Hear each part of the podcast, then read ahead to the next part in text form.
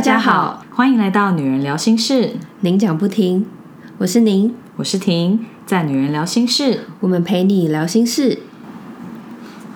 今天录音，彩萍跟我们在一起，因为我们就是想要聊一下一位室友，是我们都共同认识的人。嗯，那这一位室友，我们之所以会认识他，是因为去年受邀去做一个讲座，然后那个室友就是其中一个在台下的观众，这样子。那我那时候印象很深刻，是他也有给我们 feedback，因为他知道我们要去讲那个讲座，所以他很认真的把我们所有的集数都有听完。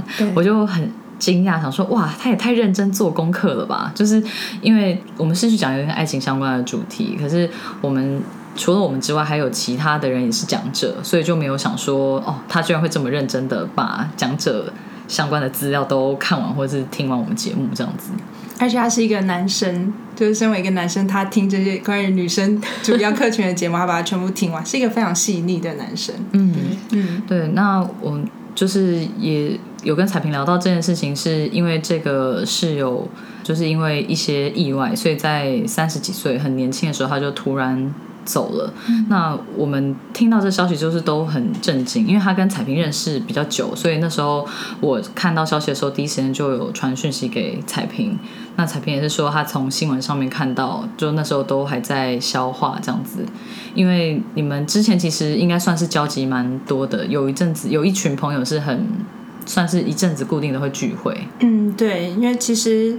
去年来上女人聊心事的时候，其实刚好就是在讲演宴学堂嘛。那我会认识这个朋友，其实就是因为他是我演宴学堂歌唱班的学员，所以在前两年演宴学堂比较多呃活动频繁在做的时候，他上了我的歌唱班，还上了不止一期，所以其实我们接触的时间蛮多的。然后我刚刚说他是一个很细腻的男生，他其实长得很高大。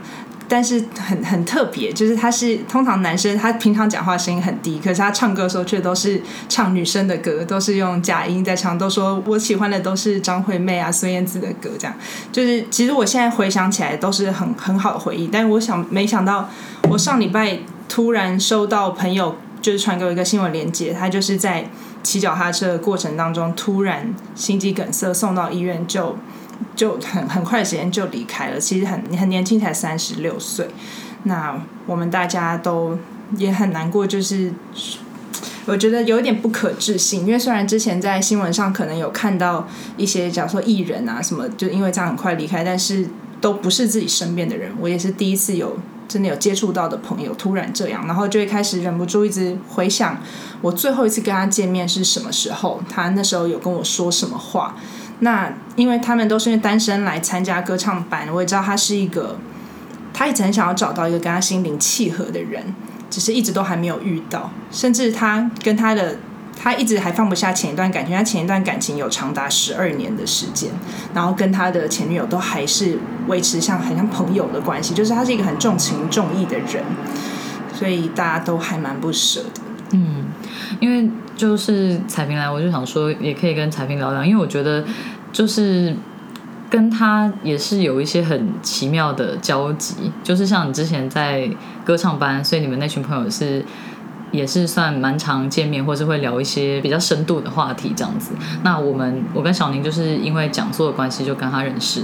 那小宁后来有去参加彩萍他们办的活动，就是也有在跟他有一面之缘这样子。嗯，对，我记得，我们那时候在等电梯的时候，然后他还跟我说：“哎，你们那个就是都会办室友调查，IG 的现实动态啊。”但是我不会用哎，我就说真的，那我需要我教你吗？然后他就说：“嗯，就是我有下载。”然后我有注册，我说那应该就可以了，你就把它打开，因为其实我不太会用。你怎么教他？对，我想说怎么会教人，但有人没有更不会用。但我就想说，天哪，他好认真。就是虽然我后来从来没有收过他的现实动态的参与，对他好像没有。我记得这件事情，嗯，因为他就是回去之后，他也是有在他的 Facebook 的现实动态，还是 IG 的现实动态，反正他就是有推荐。哦，他好像是在他自己的对，他在他的 Facebook post 上面有推荐我们的节目这样子。对对，然后我我忘记他那时候可能是有 tag 我们节目还是怎么样，就看到就觉得说哦，他真的是很有心。嗯，我记得那时候你们好像还有留言说哇，我们很开心，女生的节目还有男性的观众忠实粉丝。对对对，因为我弟也有去参加就是彩萍他们办的活动，所以他也是跟这个男生有。有聊了一下，就是也是算是有一面之缘，所以他知道也很惊讶。结果后来就发现我弟的前同事是他高中三年的朋友，然后我大学最要好的朋友跟他是当兵的同梯，所以我就觉得说哇，其实默默的有很多的交集跟关联，所以就是这一个人离开了，我觉得对身边不少人都有很大的冲击。就算是像我自己跟他一面之缘，可是你就真的会觉得说哇，生命真的好无常，而且好脆弱。我们能做的好像就是只有真的是珍惜每一天，或是跟嗯朋友们就是相聚的时刻这样子。虽然很不想说你永远不知道什么时候会是最后一次，但是就是尽量就是能不要留下遗憾就不要留下遗憾啦。嗯就大家都要好好珍惜。嗯我上礼拜看到新闻的那一刻，我看到然后吓一跳，然后刚好我旁边有个长辈，我就说啊，我之前有个学员怎么突然就走了，然后真的长辈就是长辈，他就悠悠的说了一句话，就说嗯，他提早完成他人生的功课了。然后另外旁边有位长辈也说，嗯，可能就是。也许上面天上的神或上帝有什么事情就找他，所以还是先回去。所以虽然那个当下很难过，但是听到长辈说这句话，就是就会就觉得好吧。如果是他真的提早人完成人生功课，他提早的被召唤回去，那我们就祝福他。嗯嗯，对啊，所以就是也是想要透过在节目上聊一聊这位室友，那也纪念他。对，空中纪念他。嗯。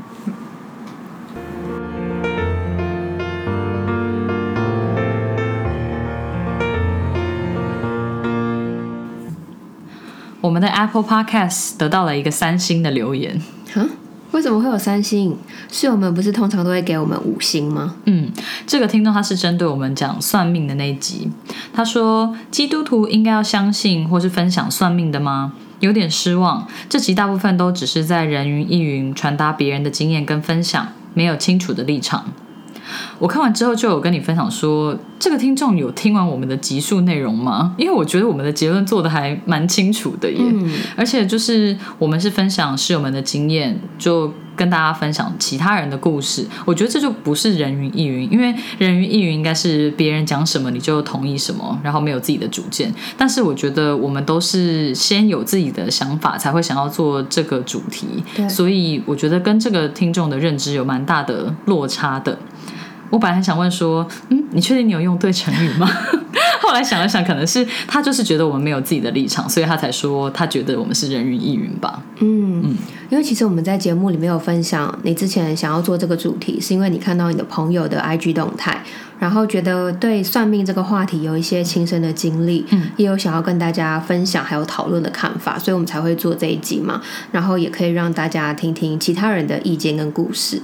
其实我们有在节目的最后总结我们跟多数室友们的看法，就是算命可以当做方向的参考，不过命运还是要靠自己创造。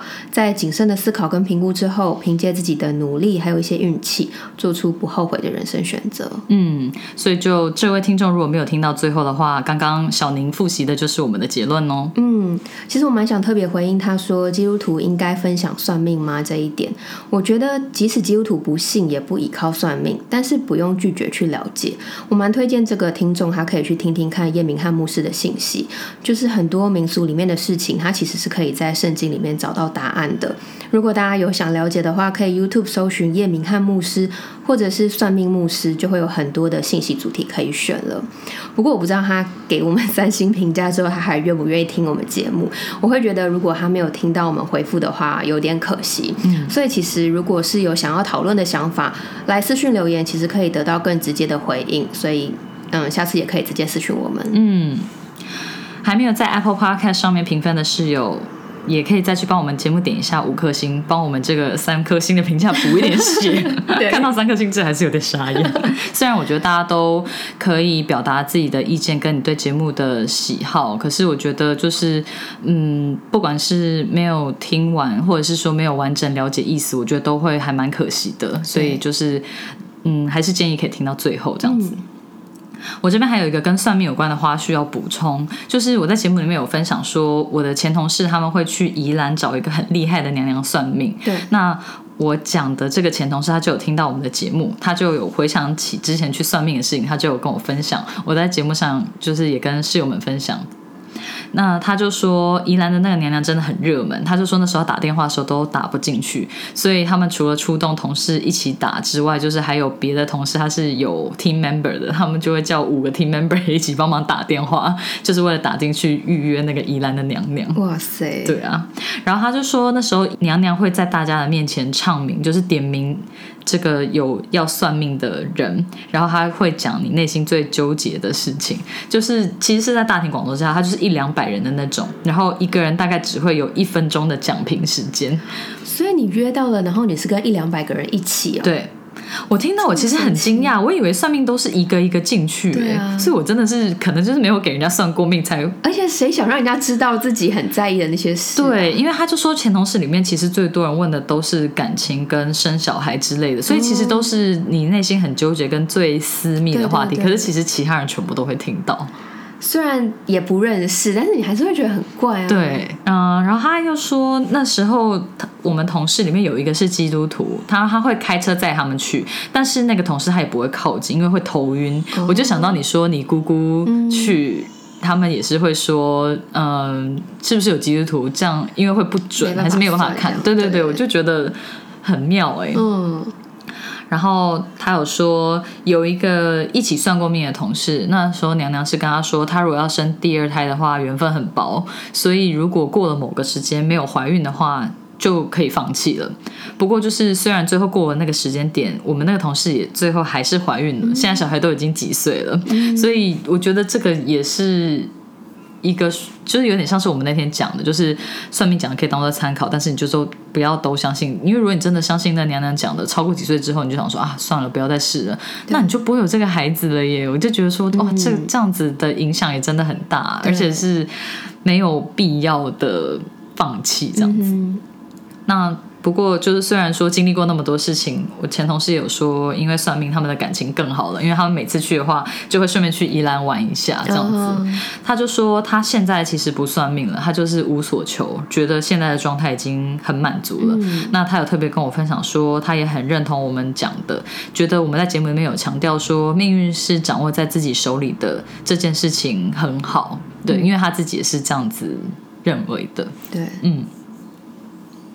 然后之前我们分享出轨的那一集，有室友透过 IG 留言跟我们说，这集和先生边吃晚餐边收听，顺便偷偷观察他听到我那一长段留言的反应。先生说，这个人的想法跟你好像哦。我说是我写的啊，灿笑。先生整个又惊又喜，还一直重播，哈哈笑歪。太可爱了吧，还偷偷观察。对啊，而且我觉得先生也好可爱，一直重播，对啊，感情很好。嗯，我就觉得透过我们节目来喊话，好像真的也是一个不错的做法。我记得之前国中姐妹也会和老公一起收听节目，我听到他们老公的反应也都蛮有趣的。对，嗯，我们有另外一个国中同学有说，听到庭友跟老王唠狠话说，如果哪一天出轨就会离婚，从此不再会跟对方有关系。我觉得我也应该这么做，即使对方根本没有意图，但是也会有警惕的作用。我今晚就跟老公说了，结果他边打电动边说：“我不会啊，非常轻松惬意，害我觉得又好气又好笑。听到老婆唠了一番狠话，居然还一派轻松，完全不紧张，对自己超有自信，害我笑死了。我完全可以想象那个画面，我觉得超好笑的。就想说与我何干？对啊，干嘛突然提这件事？对他可能会愣住。对，但是我就觉得，嗯，就是丑话还是要讲在前头，所以他就是当做讲过的这样子。大家真的很有实验精神，就马上。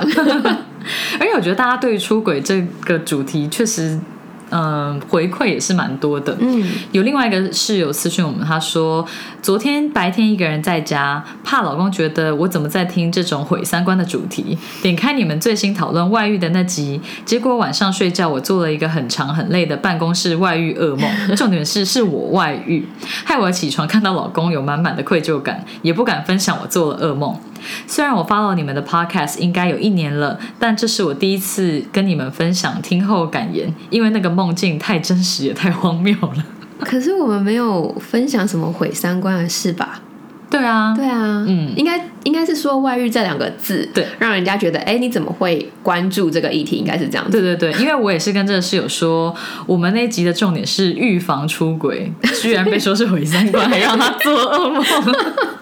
然后我自己也是脑波很弱啊，我就是很容易会白天看到，或是听到，或是想到什么，晚上就会梦到。其实这件事情真的很累。然后你起来之后也会想说，我脑波怎么会这么弱？为什么就是只是白天稍微沾到一下这个话题，晚上就会梦到？所以我很可以理解这个室友的感受。可是我最近有发现，我白天想到什么，晚上会梦到的东西都是跟吃的有关。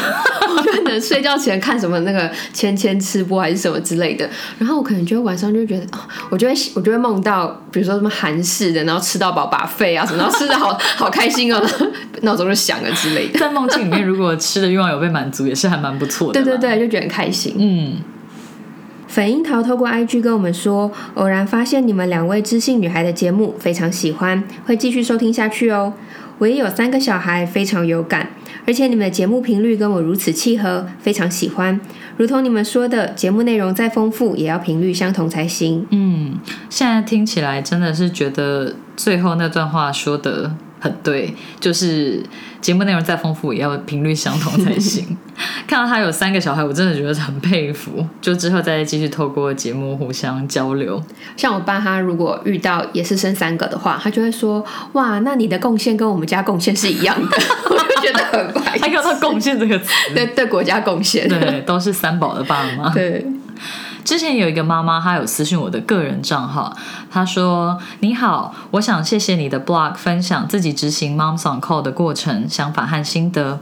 我儿将近四个月，全亲喂，之前一天至少黏在我胸上十个小时，外加睡觉或是讨抱时间，根本就是一只无尾熊。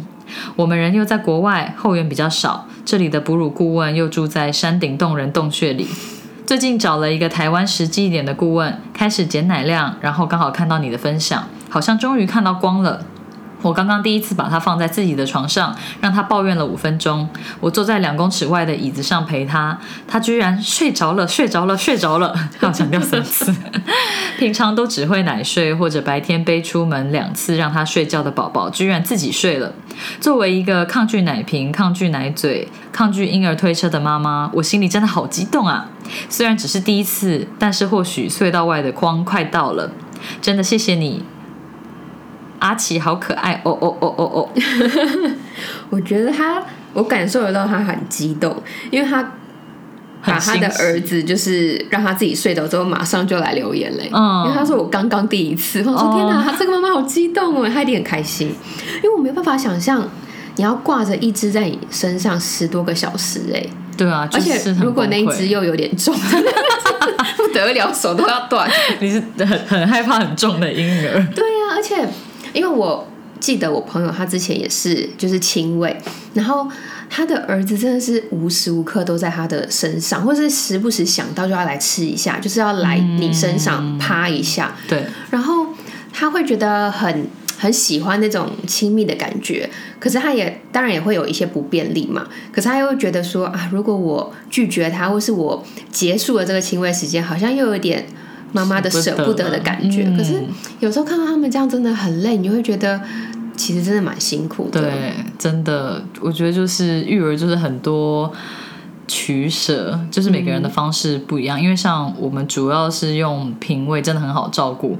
但是亲喂派的就会觉得很喜欢那种亲密感，用更不用洗奶瓶啊什么之类的。反正就是各有利弊。因为像是平胃，你都知道他吃了多少，作息好控制，然后也很方便照顾，跟也比较好训练睡过夜或什么的。所以真的都是不同的选择。嗯嗯。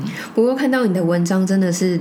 对其他人、其他妈妈有帮助，真的觉得很开心。对啊，我看到也很开心哎，就想说哇，就是这个妈妈一定是觉得居然可以成功。你看她描述就知道，前面都粘在身上，对，所以就很开心可以帮助这个妈妈。对。